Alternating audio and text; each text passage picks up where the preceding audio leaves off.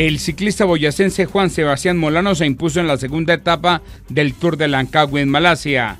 El ruso Glenn Cirista sigue como líder de la competencia, mientras que Einer Rubio, Esteban Chávez e Iván Ramiro Sosa son los mejores colombianos a 14 segundos. Nairo Quintana tendrá hoy su primera audiencia ante el TAS, luego de la descalificación del Tour de Francia por el uso de tramadol.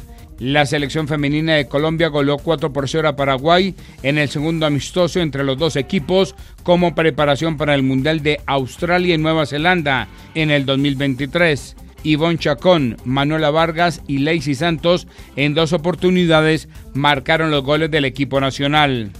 En el fútbol colombiano, Pasto siguió aplazando su clasificación a semifinales luego de empatar uno por uno en su visita a Patriotas el técnico del equipo nariñense Flavio Torres. Empatamos un partido con, con, unas circunstancias bien adversas, ¿no? Yo creo que el partido no estaba tan complicado al principio, creo que en el 11 versus 11 ellos atacaban normal, pero nosotros hasta, hasta antes de la expulsión tuvimos, tuvimos tres opciones de gol. En otros juegos, La Equidad y Cortuluá igualaron uno por uno, mientras que Pereira venció 2 por 0 a Envigado.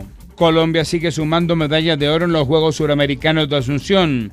En las últimas horas, Alejandro Rodríguez en canotaje mil metros y Juan Manuel Morales en natación aguas abiertas 10 kilómetros conquistaron las preseas para el país.